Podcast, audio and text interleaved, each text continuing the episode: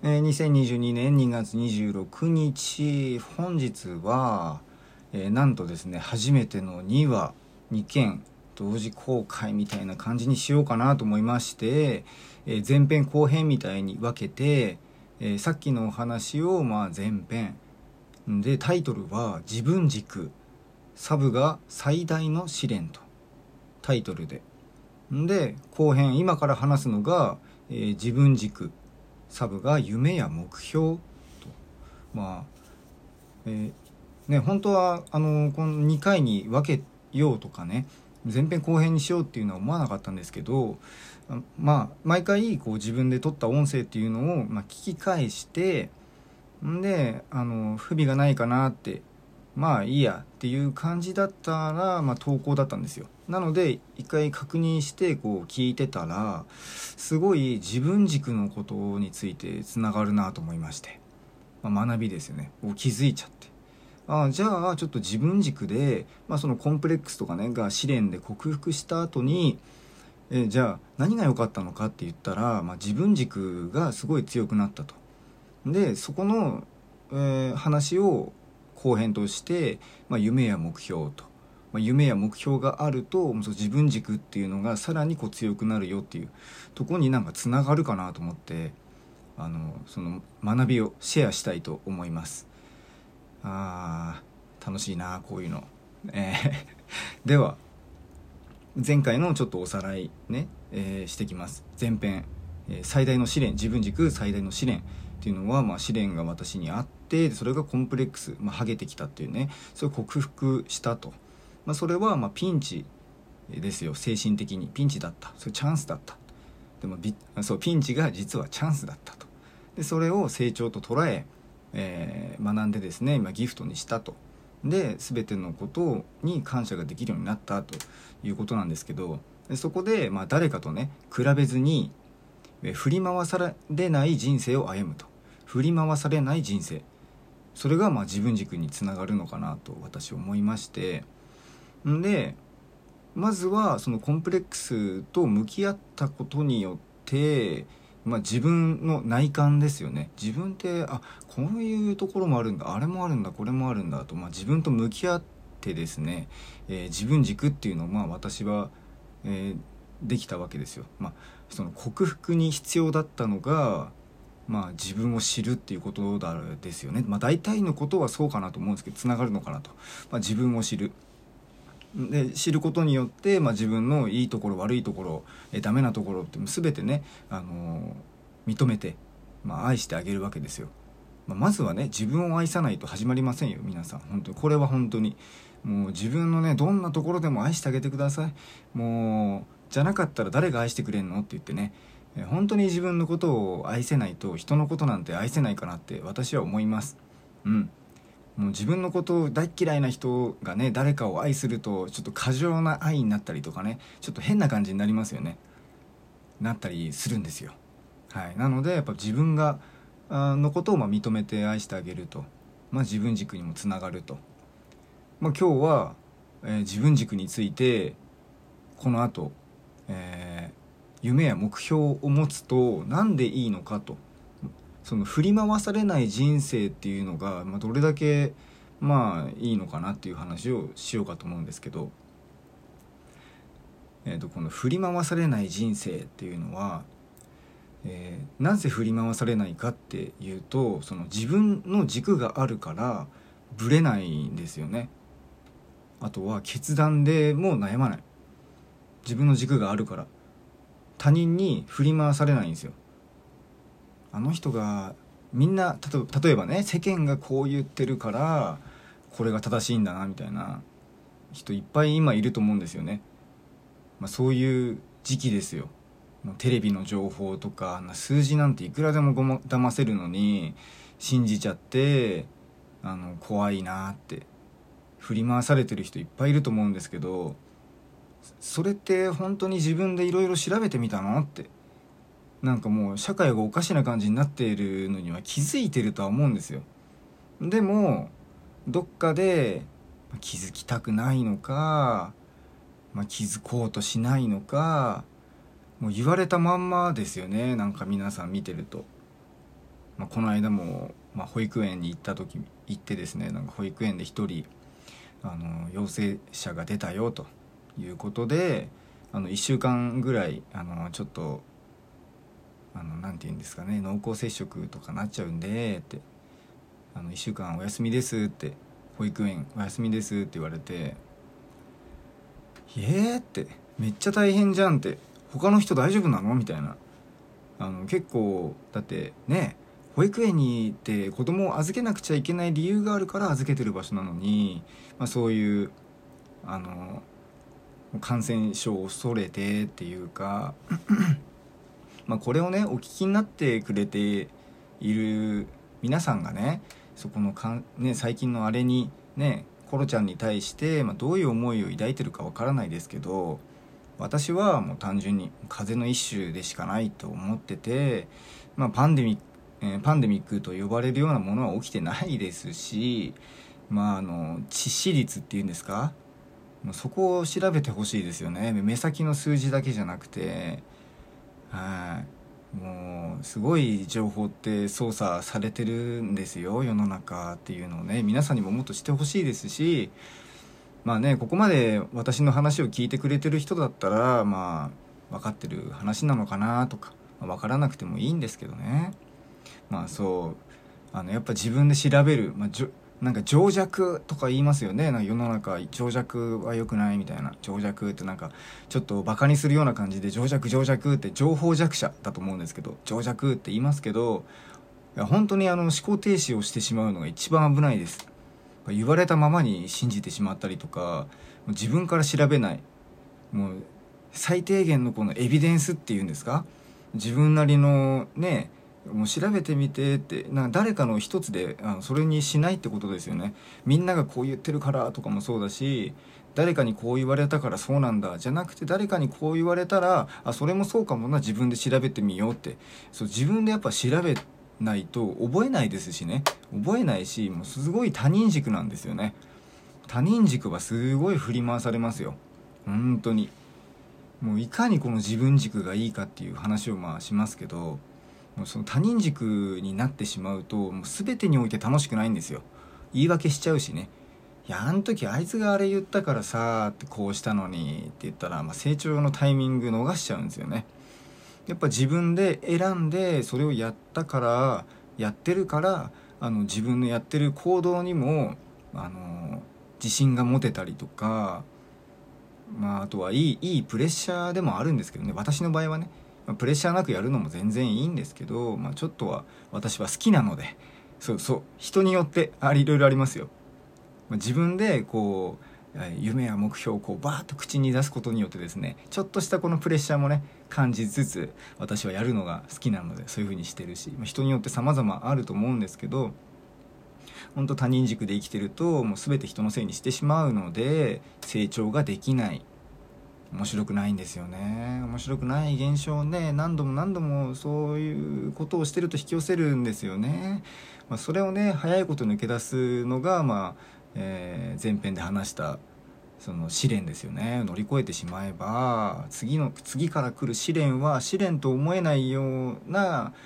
えー、現象になるんですよね。なんでかって言ったらそれは学びで気づきで成長と捉えるからですよね。物事は自分にとって何か意味があることなんだなと思って全てをやっぱ学び気づきに成長に変えてあげると、まあ、毎日毎日成長しますからね。あの楽しいんですよね。昨日できなかったこと今日できてるからいいじゃんでそれでいいんですよ。うん誰かとこう比べて容姿がいい悪いとかねハゲだなんだデブだとかそう人をねあ見た目で判断するっていうのは最もなんか愚かな行為っていうかちょっと言い方悪いですけどね、まあ、楽しめないですよね。うん、まあ、人見た目で判断したら面白くないですよ。はい。なんか ね私もポジティブ1000人なんて言って TikTok でねこんな41歳なんてやってますけどもう何て言うんですかね、まあ、私、まあ、みたいな人を増やしたいっていうわけではないんですよね。別にあの皆さんにあの TikTok で歌出すのがいいぜっていうのでやってるわけとかじゃなくて単純になんか楽しんでる様子をこうみんなにも、ま、見てもらいたいなとか楽しいのって素敵じゃないですかその人生がねやっぱ楽しいことをたのねみんな探しますよね。楽しみたいって。感情を楽しみたいっていうのが一番最高なんですけどね。あの感情っていうのももうね皆さんいろいろありますよね。その喜怒哀楽、まあ、イライラしがちな人もいればなんか涙もろい人もいると思うしその感情っていうのもあの自分軸がね強くなると楽しめるようになってくるんですよ。まあそれなんでかって言ったらその自分軸がもう強くなってくるともう勝手にね勝手になんですけどなんか夢とか目標とかがね出てくるんですよなんか不思議と。これほんと不思議な話なんですけど自分軸ができて少しなんかそれについてねあの自分の軸っていうのをまあ調べたり考えたりする時間が増えるわけじゃないですかそうなってくるとあれなんかそしたら俺って私ってああれやりたいかもなみたいなのが出てくるんですよね。実際私の妻も最初の今はねサロン自宅でサロン経営してやってますよ。まあ、全然お金はまだまだ稼げなくて、まあ、バイトもしつつなんかやってるんですけどね。もう全然あの最初の頃っていうのは夢とか目標とかも何にもなくてもうなんなら、まあ、まあとある大手の、ま工場で作業員として、ま、私たちは知り合ってるんですけど、まあ、そこでえっ、ー、ともう40年50年定年までそこで働こうかなんてしてた、まあ、女の子だったわけですよ。で結婚して私がこういう話をもう常に言ってるわけですよね。もうやってましたから。もう仕事とする前からやってましたからこういう活動っていうか。もういかにこう夢とか目標とか楽しい、えそれがなんか今を楽しめるんだよみたいなことをずっと言ってたんですよ。いろんな人に。それが今仕事になってるだけで延長なんですよね。でそれを妻とかに話してたら、まあ今、今やそのサロン経営してで私もたくさんの人に伝えたいってなりまして、まあ、その女性特有の悩みですよね。を解消したり、まあ、ヨニエッグっていうものだったりとかまだまだ新しいものっていうのを自分で試してそれでなんか、えー、効果だったり、まあ、こういうことがあったよとかそういうの情報をねシェアしたりってすごいあの発信する側になってるんですよねやっぱり。めちゃくちゃ伝えてあげたいってなんか私の知ったこの感情とか感動を皆さんにも伝えたいみたいな、ね、女性の素晴らしさを伝えたいみたいな感じになってすごい、まあ、楽しそうなんですよ。でその分やっぱ感情のの波もあのちらほらあります。それ人間ですから感情の波はあるんですよ。でその波をも楽しめるようになるってことなんですよね。まあ、自分がやっぱ目標とか夢とかっていうものを持つことによって、えー、そこに向けてのね、まあ、その夢や目標の願望実現っていうのはいわばまフィナーレなんですよね。映画で言ったら。フィナーレ。やっぱ一番いいところ。でそこに行くまでに今ね例えば起きてる辛い出来事とか、まあ、障害壁とかいっぱいありますよね。生きてればいろんな感情だったり人間と関係とかのねトラブルはありますけれども最終的にあのそのフィナーレ夢目的目標、え、それを実現した時のフィナーレと考えればあのめちゃくちゃあのハッピーエンドになりませんかと素晴らしい未来になりませんかと。まあ、そういうのをね私はなんか主人公補正とも呼んでるんですけど自分が主人公でねあの映画とかがあったとしたら、まあ、人生なんて映画見て映画ですよ一人一人のね人生がもうとっても素晴らしい映画なんですよ本当は。それに気づけてないでなんか自分はちっぽけだとかね言ってる人いっぱいいますけどもう何でもできるのかなって、えー、思えば願えばできるのかなっていうのが私のまあ心情でもあるっていうかまあ、人生楽しみたいですからね。願った願いを叶えましょうよってなんとか最短でって 最短で叶えましょうってあのその夢とかね目標を見つけたんだったらもう一緒にやってこうよって2人でなんか高めてさって、そういうことですよね。うん。なのでその自分軸振り回されない人生っていうものにはやっぱ夢や目標っていうのがあるとあ作りやすいよと振り回されない人生になりやすいと。ね。えー、そのあとはそのやっぱ自分軸っていうのが、まあ、どんどんどんどんあの強くなってくるって強固になると、まあ、その強固になるっていうのがやっぱ志とかかと思うんですけどね。もう俺私俺は私はこうあるべこういう人間でこういうことだっていうね。何て言うんだろうな。だ私の場合はその夢と志っていうのが、まあ、強くなることによってでそれがまあ重力引力みたいのになっていろんな人とかもこういいいいイメージで巻き込むってことですよ。いい意味で巻き込むと。でどんどんどんどんでかくしていく。一人じゃできないこともできるようになる未来ですよね。その方が。うん。うん。そう。強固になって引力になって。でまあか、えーまあ、まとめかな。まとめちょっとまとめます。はい。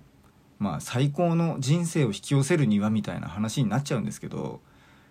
ですよね。やっぱあなたにとっての最高の人生っていうのが私は分からないですけど私の最高の人生っていうのはもうお互いがね、まあ、応援し合って、まあ、何でもこう話せる中でってまあ俗に言うなんかソウルメイトとかも言いますよね。ソウルメイトとか。その何でも話せてでお互いで学んで成長して気づいてどんどんどんどんあの心も感情も表現もこう豊かになってで五感を楽しめて、えー、全てのことを愛おしく思えればもう普段のね何気ない日常もこう素敵なもう映画のようにこう素敵な本当ねあのキラキラと見えてくるようになると思うんですよね。なると思うというか、まあ、そういうあのタイムラインが私は素敵だなと思って、まあ、活動してるんですけど、まあ、こういうねタイムラインをなんか嫌いな人もいるんですよ。もうそれはしょうがない。あの合わない人なんですよね。そのタイムラインが全然違う人っていうのもすごいいて。またちょっと話ずれちゃうんですけど自分軸とはずれちゃうんですけどそのタイムラインの認識できてない人が結構いるんですよね。だからあのぶつかってしまう、うん、そのタイムラインの違いをその見る、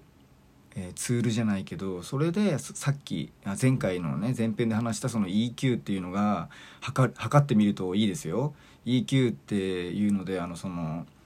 えー、Google とかであの調べれば EQ テストなんて調べられるんで自分の EQ が高いのか低いのかっていうのをちょっと見てみるのもいいと思いますね。人付き合いがもう格別にあの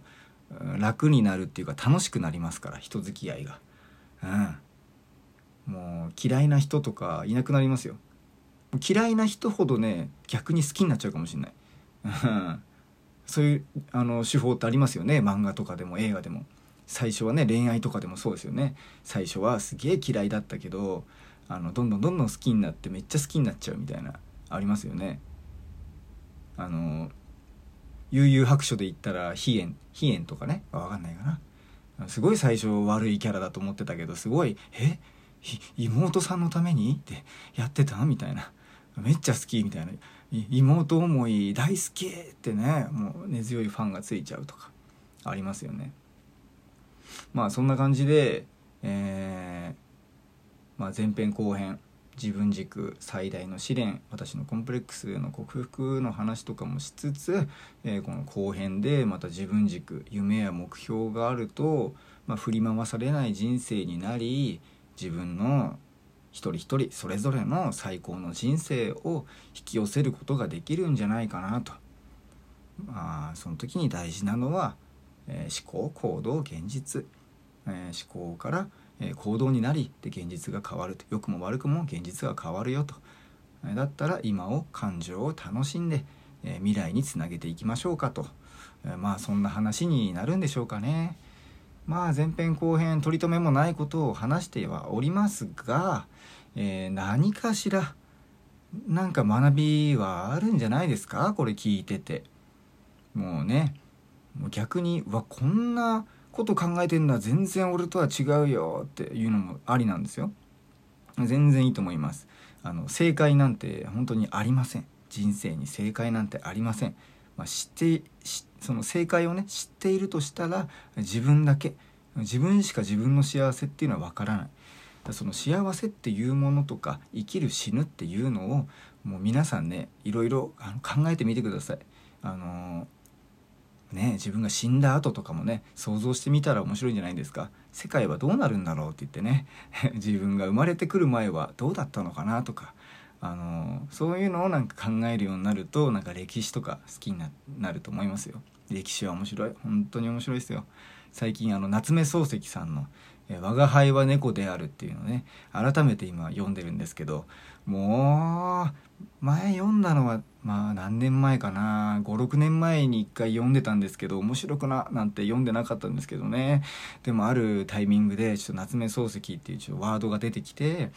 で改めてね「その我が輩は猫である」を読んでみたらああもう最初のねもう何ページですかね。17ページ20ページぐらいの段階でねもうメモ書きが増えちゃって。あの えこんなあのあれになってんだみたいな。めちゃくちゃ調べちゃってね今度はそれに追随したね、えー、誰他の作家さんとかねあとかまで行っちゃう飛び火しちゃうみたいなね。まあ、私はもともとそのヒップホップ文化が好きなんでそのディグルっていうねあの掘り掘り下げるみたいなのが好きなんですけどね。はいそれでねネイティブアメリカンの思想とかも入ってるんですけどね。7, 7代先まで考えて今を行動するってすごい素敵ですよね。そしたらなんか最近妻がネイティブアメリカンのその本みたいなのを なんか3冊ぐらいあの読んでますね。すごい分厚いやつを読んでるんであのまとまったら教えてねって言って 言ってあります。はいそんな感じで。はい。まああれですよ。皆さんあの前回でもね前編でもお話しましたがそのやっぱ自分のコミュニティまあ1人でもいいんですよ。1人でもいい。2人でも3人でもあの自分がまあ家族パートナーだと思う人がいるんであればまずは自分ですよね。を大事にしていたわってあげてで愛してあげて自分の本当の声っていうのも聞いてあげてでそっから周りにこうつな愛をねつなげていけばいいんじゃないのかなと。まずは一番小さいコミュニティの家族と思える場所思える人ね。あ無理はしなくていいんですよ、